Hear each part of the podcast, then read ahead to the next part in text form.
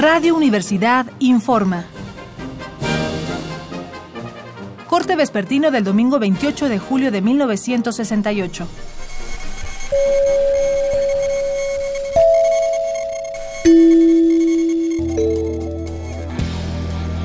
Como recordará, esta mañana, alrededor de la una de la madrugada, un grupo de porros se presentó en el barrio de San Ildefonso.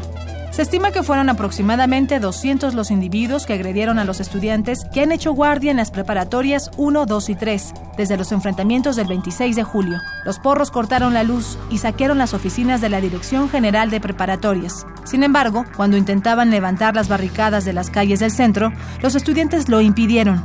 Hasta el momento, universitarios y preparatorianos siguen haciendo guardia en sus planteles ante lo que ha sido una serie de ataques llevados a cabo tanto por porros como por policías. En respuesta a las nuevas agresiones, esta tarde se reunieron por primera vez el Comité Coordinador de Huelga del Instituto Politécnico Nacional, representantes de la Escuela Normal y de la Escuela de Agricultura de la UNAM. En la asamblea se discutió la posibilidad de hacer una huelga general con las siguientes seis demandas. 1. Desaparición de la FENET, de la porra universitaria y del Movimiento Universitario de Renovadora Orientación, conocido como MURO. 2 expulsión de los estudiantes miembros de las citadas agrupaciones y del PRI. 3. Indemnización por parte del gobierno a los estudiantes heridos y a los familiares de los que resultaron muertos. 4. Excarcelación de todos los estudiantes detenidos. 5. Desaparición del 19 cuerpo de granaderos y demás policías de represión. Y 6. Derogación del artículo 145 del Código Penal que sanciona los delitos llamados de disolución social. Por su parte, la FENET hizo dos declaraciones.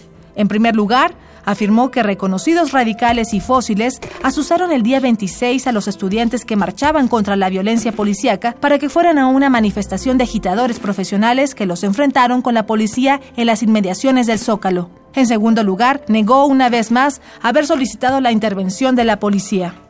De acuerdo con la Procuraduría Federal de la República, el Partido Comunista Mexicano, la Juventud Comunista y la Central Nacional de Estudiantes Democráticos enviaron grupos de choque a la manifestación politécnica para obligar a la policía a intervenir.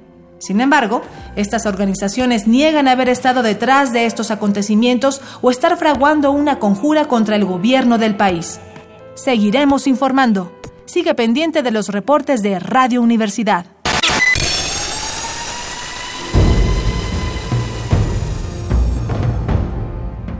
M68.